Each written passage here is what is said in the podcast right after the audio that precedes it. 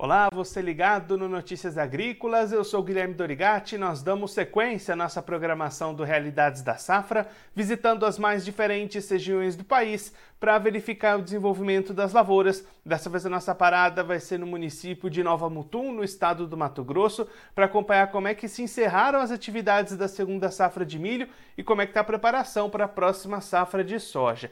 Quem vai conversar com a gente sobre esse assunto é o César Martins, ele que é produtor rural lá no município, já está aqui conosco por telefone. Então seja muito bem-vindo, César. É um prazer tê-lo aqui no Notícias Agrícolas. Bom dia, Guilherme. O prazer é todo nosso em poder ajudar e colaborar e manter os ouvintes informados. César, para a gente começar falando sobre a safrinha, conta para a gente como é que foi esse ciclo do milho por aí, as lavouras se desenvolveram bem e principalmente como é que ficaram os resultados finais dessas lavouras. Olha, Guilherme, isso foi muito pontual de região para região, né? Aqui nós estamos falando aqui em Nova Mutum, né, na 163, no meio médio norte do Mato Grosso. A nossa região teve algumas particularidades em algumas regiões, choveu muito bem, né? A chuva se manteve normal e a safra foi safra normal. É, as janelas, foi plantado tudo milho quase praticamente dentro das janelas, poucos produtores que, que atrasaram a colheita do soja e pegaram fora da janela, o plantio já do milho, porém teve uma particularidade de que as chuvas cortaram muito cedo esse ano, né? Geralmente aqui uh, chove ainda o mês de março adentro e abril, né? E até um pouquinho de maio, às vezes pega alguma chuva, né? Final de abril. E aqui teve regiões, para mim mesmo, a chuva cortou na minha lavoura dia 24 de março e não choveu mais. Ficou mais de 70 dias sem chover, então é, prejudicou bastante a produtividade dos últimos milhos plantados, mesmo que estavam plantados dentro da janela ideal, que é o 15 de fevereiro nosso aqui, né? Então acabou prejudicando um pouco a, a média geral. Mas é, é, assim, ó, a gente pode considerar que teve uma perca aí em torno de 10%, somando um pelo outro, né? De 10 a 15, a minha foi um pouco maior, mas é, é como eu te falei, uh, produtores aí tiveram dentro dos seus, das suas propriedades talhões com médias muito boas e talhões com médias bem fracas. Então a média geral acaba comprometendo, né, Guilherme? E aí, César, como é que está a comercialização desse milho? As vendas avançaram ou os produtores estão segurando um pouquinho essa negociação?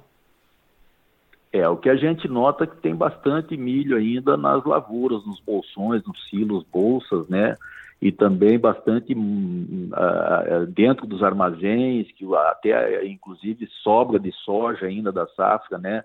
Que não foi tirada dos armazéns e, em consequência disso, o milho ficou até para fora de alguns armazéns e a, o pessoal acha que é super safra aí, que tem uns montes de milho para fora dos armazéns, mas não é o caso. O caso é que realmente os armazéns ainda têm é, sobra de soja que não foi tirada por conta da logística, toda essa problemática aí de aumento de combustível, de enfim, uma série de outras coisas, né?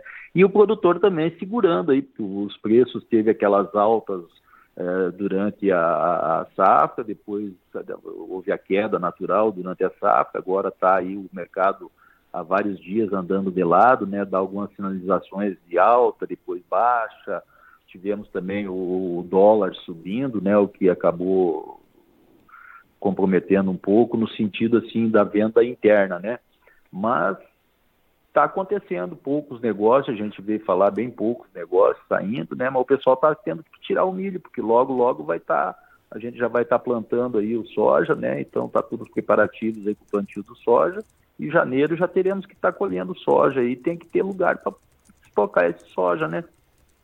E aí, César, entrando agora nessa questão da próxima safra de soja, a gente está aí cerca de 15, um pouquinho mais de 15 dias do início do término do vazio sanitário, início do plantio. Como é que está a preparação dos produtores aí em Nova Mutum? Aqui a grande maioria está jogando, alguns já começando a jogar o adubo antecipadamente, né? outros ainda jogando calcário, é, revisando com máquinas, preparando, se é, preparando, né, os adubos chegando, já a maioria já está com adubo na lavoura, já esperando só a chuva mesmo. E tem outros que estão prontos já, só esperando um melhor momento, né? Começar as chuvas para fazer o plantio, né? E aí, olhando para as previsões, as expectativas, como é que está esse cenário? Deve ser possível iniciar esse plantio cedo nesse ano? Olha, pelo que a gente tem notícia da, da Rural Clima e outras uh, empresas que prestam consultoria no, no, na questão climática, parece que aqui na nossa região, no, no centro-oeste, vai atrasar um pouco esse ano de novo. Parece que chuvas substanciais mesmo só teremos após a segunda quinzena de outubro.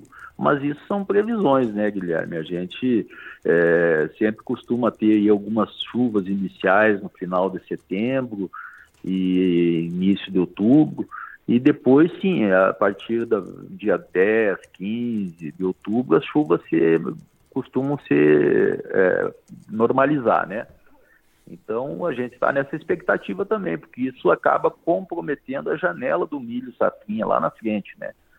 se atrasar, como se está prevendo aí as, as previsões, né, se atrasar muito o início do plantio da soja, né? E César, olhando para as vendas da soja, como é que estão essas comercializações antecipadas? O produtor conseguiu avançar com as vendas ou também estão demorando um pouquinho mais essa negociação da soja? Eu, eu creio que tem alguma coisa feita, né, para 23, alguma coisa em relação aos custos, né? Uh, teve alguns momentos aí que deu para aproveitar, fechar alguns contratos para frente, mas ainda acredito que tem muita coisa a ser feita ainda, né? O agricultor está muito apreensivo por conta dessa, dessa dos acontecimentos todos no mundo, né? Muita incerteza, né? Temos eleição pela frente, essa guerra na Ucrânia, né? Secas na China, secas nos Estados Unidos, é, a consolidação e o término da safra de, de, de americana para ver o, como que vai ser o fechamento, como é que vai fechar os estoques finais de passagem. Então, tudo isso aí pesa no, no, no, na tomada de decisão do agricultor para a gente fazer uma boa comercialização, né?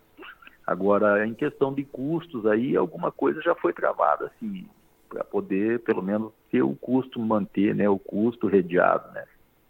César, muito obrigado pela sua participação, por ajudar a gente a entender todo esse cenário das lavouras aí na região. Se você quiser deixar mais algum recado ou alguma mensagem final para quem está acompanhando a gente, pode ficar à vontade.